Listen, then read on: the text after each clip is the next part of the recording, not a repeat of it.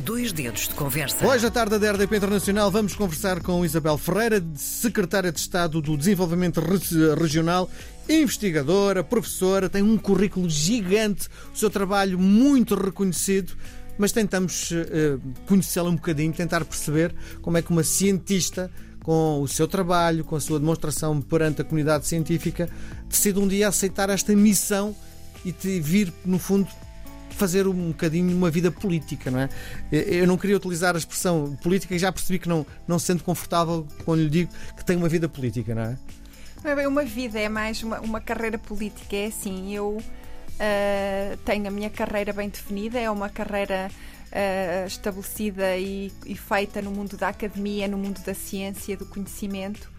Uh, na qual fui muito feliz durante mais de duas décadas e, portanto, resultado também dessa atividade profissional uh, feita a partir de um território do interior, que é Bragança, surgiu esse convite para integrar ainda ao governo anterior com a pasta da valorização do interior uh, e que me fez todo o sentido precisamente porque queria ter a oportunidade agora de também definir políticas públicas de valorização destes territórios, indo de encontro, no fundo, àquilo que eu também sempre preconizei na minha vida pessoal e profissional.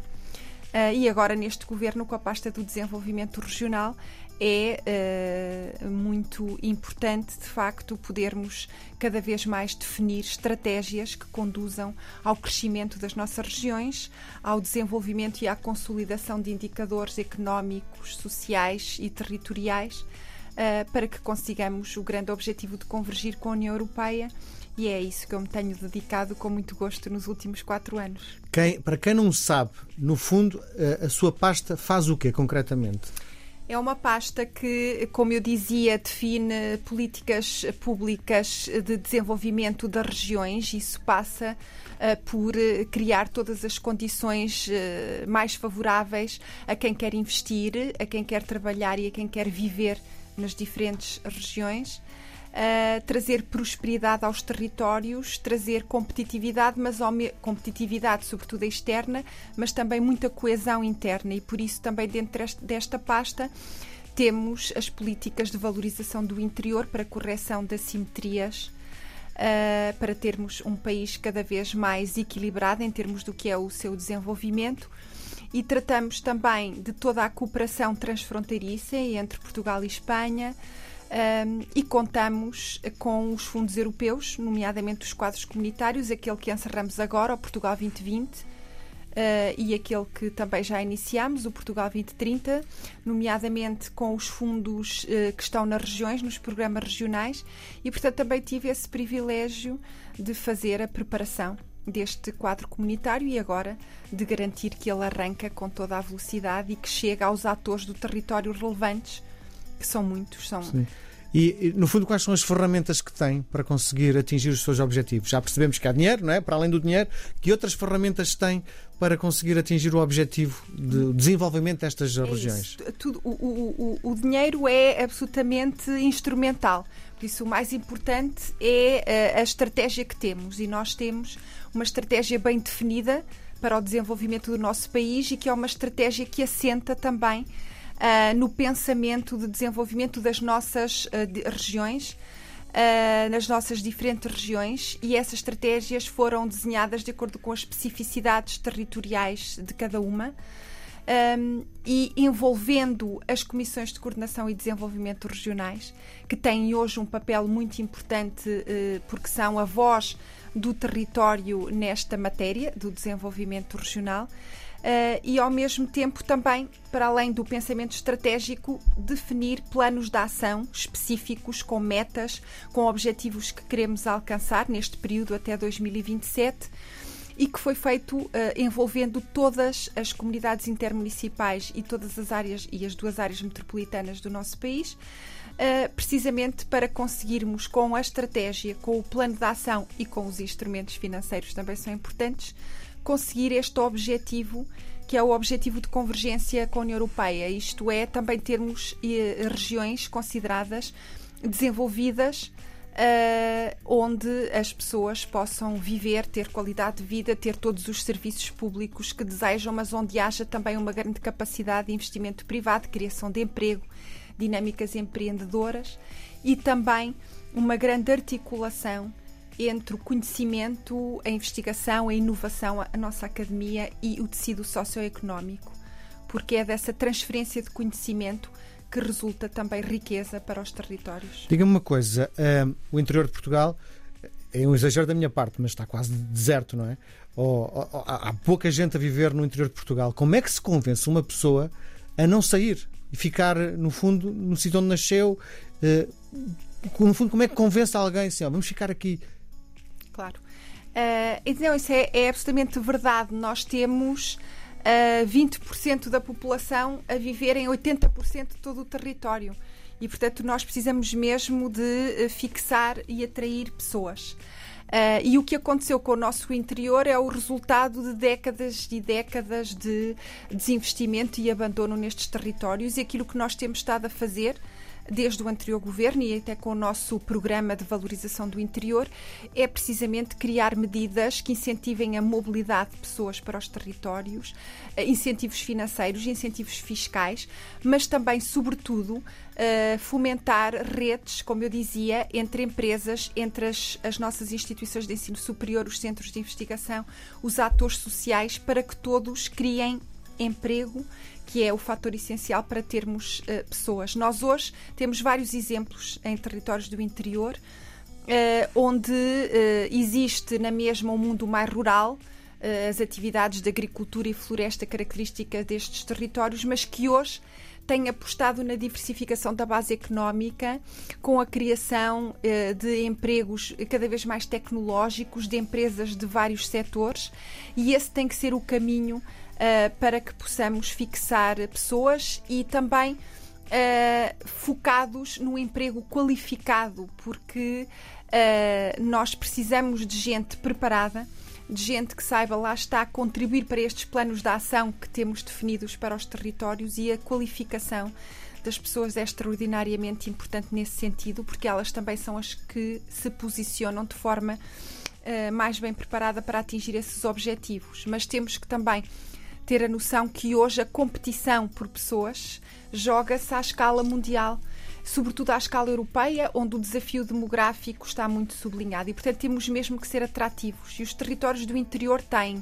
Uh, têm a enorme mais-valia de ter uma identidade muito específica, muito própria, e com essa identidade, com esses recursos endógenos que têm, se aliados à inovação, a conhecimento, a ciência, têm aqui um, um potencial de crescimento e de trazer valor acrescentado às cadeias uh, de valor nos territórios enorme e, portanto, é isso que temos que estimular.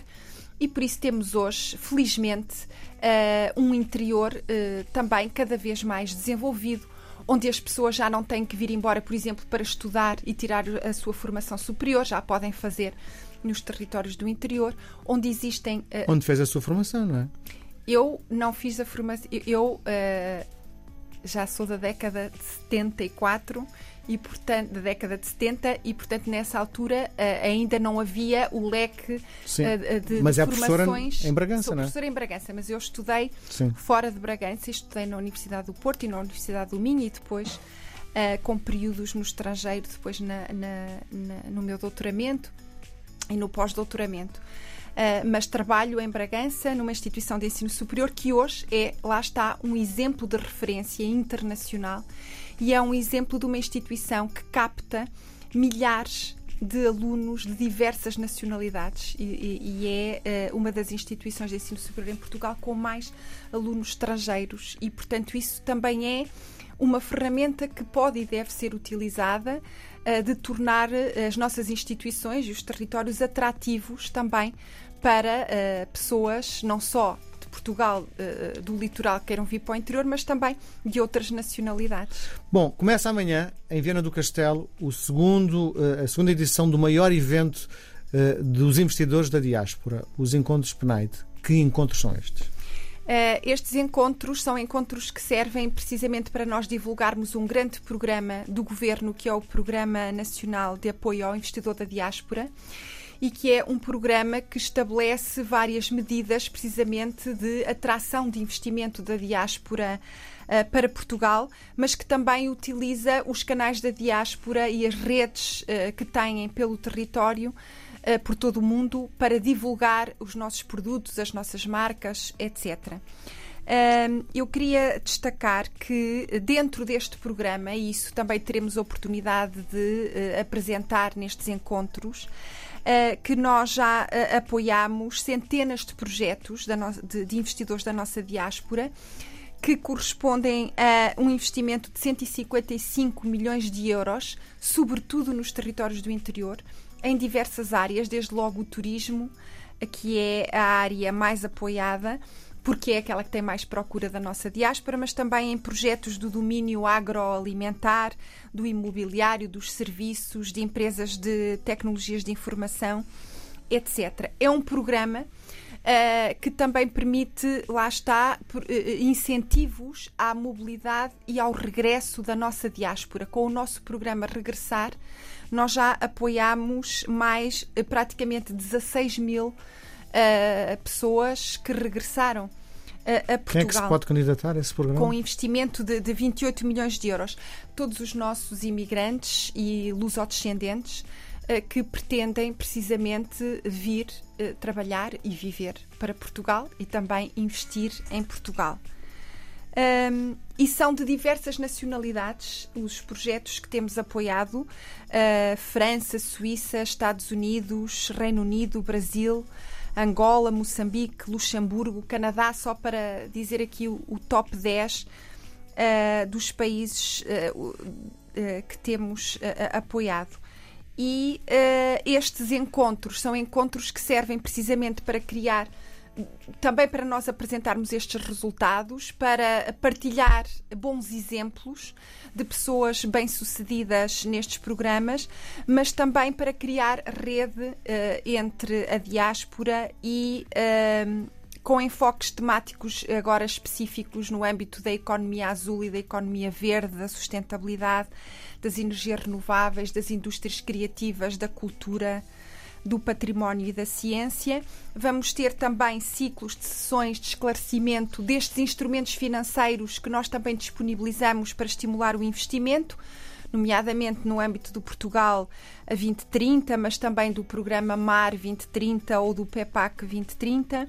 Vamos ter sessões técnicas uh, também, uh, onde divulgamos, por exemplo, o Guia Fiscal do Interior, que é um guia onde se podem consultar todos os benefícios fiscais disponíveis para empresas e para famílias que se instalem nos territórios do interior entre outras, outras sessões técnicas. Vamos ter momentos de. Uh, uh, onde se vão criar dinâmicas de aceleração de parcerias e de negócios, onde os diversos investidores que estão presentes podem partilhar as suas ideias de negócios e, e, e onde vão estar presentes entidades ligadas ao empreendedorismo que os podem apoiar e também espaços de exposição e espaços para, para fazer reuniões individuais. Portanto, serão uh, encontros que, sem dúvida, vão permitir, por um lado, mostrar os exemplos que temos no âmbito do Programa Nacional de Apoio ao Investidor da Diáspora, este PNAID, mas também de ajudar,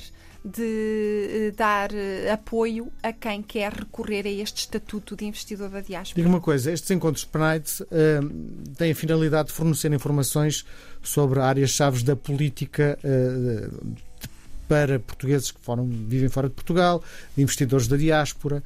Não tem receio que a partir de 10 de março todo aquilo que pensou mude a política, no fundo, que está destinada para a diáspora muda um bocadinho, ou muito mesmo, não é? Eu estou profundamente convicta de que eh, matérias como aquelas que estivemos a falar até agora, do desenvolvimento regional, da valorização do interior eh, e destes programas também eh, para a diáspora que impactam também muito nos territórios do interior, devem ter continuidade. É absolutamente essencial para que consigamos corrigir estas assimetrias que persistem, quer económicas, quer sociais, no nosso país. Ah, porque estas medidas também não têm um resultado instantâneo e, portanto, precisam de ter continuidade ao longo dos tempo, anos. Não é? Ao longo do tempo. Uh, e para mim, uh, que percorro o país uh, de norte a sul frequentemente, é bastante estimulante ver e contactar com pessoas, com empresas, com entidades da economia social que usufruem destes apoios e que é por isso também que, que estão a desenvolver as suas atividades nos, nos territórios do interior e, portanto, Uh, espero mesmo que tenham, que tenham continuidade, porque são programas, até pela adesão que têm tido, e nós vemos pelo número de candidaturas. Nós, para lhe dar um exemplo, nós desenvolvemos um programa específico que se chama Mais Coeso Emprego, uh, que apoiou uh, precisamente a contratação de pessoas em territórios do interior e criou e, e, possibilitou também a criação do próprio emprego. Um, e nós, a dotação financeira inicial que tínhamos, teve candidaturas quatro vezes superior a essa dotação, o que nos levou depois também a um reforço da mesma, mas que mostra de facto que os programas estão bem desenhados porque vão de encontro às expectativas e às necessidades do território. Uhum. E, portanto, eh, quando é assim, eh, eh, só, só podem ter e devem ter continuidade. Alguma razão específica por ter escolhido Viana do Castelo? Alguma razão? Porquê Viana do Castelo? Nós uh, temos estado a fazer estes encontros em diferentes regiões. O último uh, foi em Fátima e, e, correu extraordinariamente bem, com, com muitos participantes. Uh, e, portanto, agora a nossa decisão foi que seria na região norte e, portanto, a comunidade intermunicipal do Alto Minho e, e em particular, Viana do Castelo uh, também disponibilizaram-se para ser nossos parceiros nesta organização. E, e, portanto, também estamos muito satisfeitos uh, que ocorra numa cidade tão bonita e que também tem sido um exemplo uh, de crescimento e de atração de pessoas, um excelente exemplo, uh, que é isso que nós também queremos mostrar cada vez mais que os nossos territórios são territórios de oportunidades de investimento, de emprego, uh, de bem-estar, de qualidade de vida, que é algo que caracteriza também muito o nosso país. Como é que foi o ano passado em Fátima? Como é que foi na, na primeira edição? Eh, foi, estes, esses encontros, o processo foi. Uh, foi longo, porque entretanto tivemos uma pandemia pelo meio e, portanto, levou-nos também a adiar uh, esses encontros, mas finalmente uh, acabaram por se realizar tiveram uh, eh, 750 participantes.